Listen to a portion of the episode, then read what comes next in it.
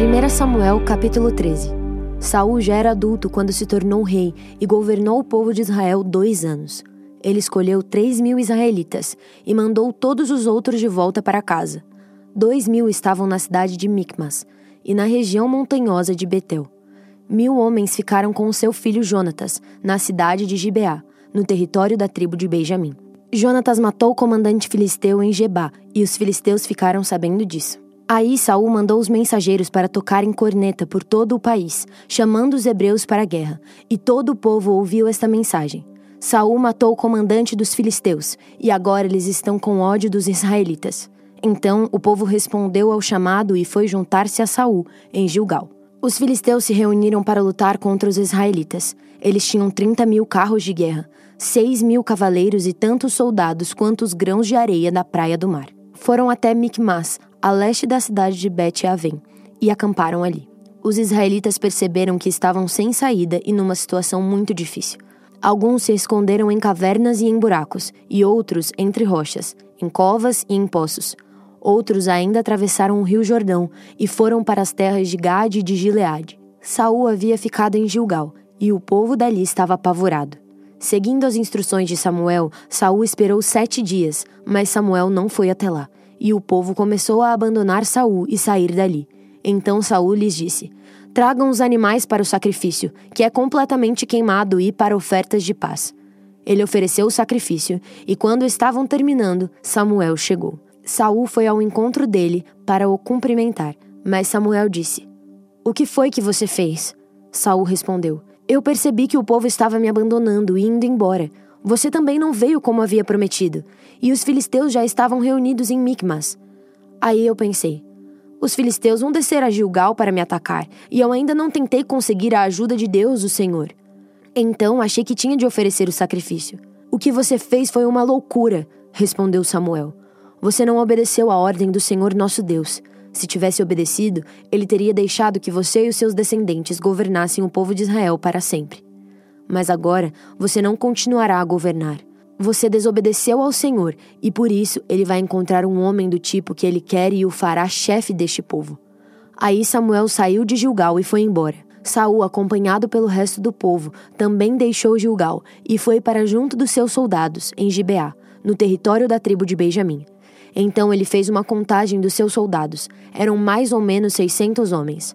Saul, seu filho Jonatas e os seus homens ficaram em Gebá, no território de Benjamim. Os filisteus estavam acampados em Micmas. Os soldados filisteus saíram para patrulhar em três grupos. Um grupo foi na direção de Ofra, na terra de Sual. O outro seguiu rumo a Bet-Oron, e o terceiro na direção do monte de onde se avista o vale de Zeboim e o deserto. Os filisteus haviam proibido os hebreus de fazerem as espadas e lanças. Por isso não havia nenhum ferreiro na terra de Israel. Assim, quando os arados, as enxadas, os machados e as foices dos israelitas precisavam ser amolados, eles os levavam aos filisteus. Estes cobravam caro dos israelitas para afiar machados e ferrões de tocar bois, e mais caro ainda para afiar arados e enxadas. Por isso, no dia da batalha, nenhum soldado israelita tinha nem espada nem lança. Só Saul e o seu filho Jonatas é quem tinham os filisteus mandaram um grupo de soldados para defender o desfiladeiro de Micmas. Salmos capítulo 58 Será que vocês, autoridades, dão sentenças justas? Será que julgam com justiça as pessoas? Não, vocês só pensam em fazer o mal e cometem crimes de violência no país. Os maus passam a vida praticando mal. Desde o dia em que nascem, só contam mentiras. Estão cheios de veneno como as cobras tapam os ouvidos como uma cobra que se faz de surda, que não quer ouvir a voz do encantador de serpentes. Ó Deus, quebra os dentes dos maus. Ó Senhor Deus, arranca os dentes desses leões ferozes. Que os maus desapareçam como a água derramada na terra, que sejam esmagados como a erva que nasce no caminho, que se derretam como caracol na lama, que sejam como a criança que nasce morta, que nunca viu a luz do sol Antes que os maus percebam o que está acontecendo, serão cortados como mato. Enquanto ainda estiverem vivos, Deus, em sua fúria terrível, os expulsará como um sopro. Os bons ficarão contentes ao verem os maus sendo castigados. Os bons lavarão os pés no sangue deles. E as pessoas dirão: de fato, os bons são recompensados. Realmente existe um Deus que julga o mundo. Romanos capítulo 4 Então, o que é que podemos dizer de Abraão, antepassado de nossa raça? O que foi que ele conseguiu? Se foi por causa das coisas que ele fez que Deus o aceitou, então ele teria motivo para se orgulhar. Mas não para se orgulhar diante de Deus. Pois o que é que as Escrituras Sagradas dizem? Elas dizem: Abraão creu em Deus e por isso Deus o aceitou. O salário que o trabalhador recebe não é um presente, mas é o pagamento a que ele tem direito por causa do trabalho que fez. Porém, a pessoa que não põe a sua esperança nas coisas que faz, mas simplesmente crê em Deus, é a fé dessa pessoa que faz com que ela seja aceita por Deus. O Deus que trata o culpado como se ele fosse inocente.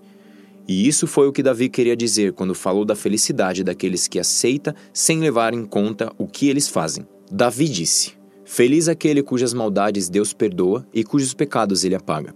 Feliz aquele que o Senhor não acusa de cometer pecado. Será que essa felicidade de que Davi falou existe somente para os que são circuncidados? É claro que não. Ela existe também para os que não são circuncidados. Pois já citamos as Escrituras Sagradas que dizem: Abraão creu em Deus e por isso Deus o aceitou. Quando foi que isso aconteceu?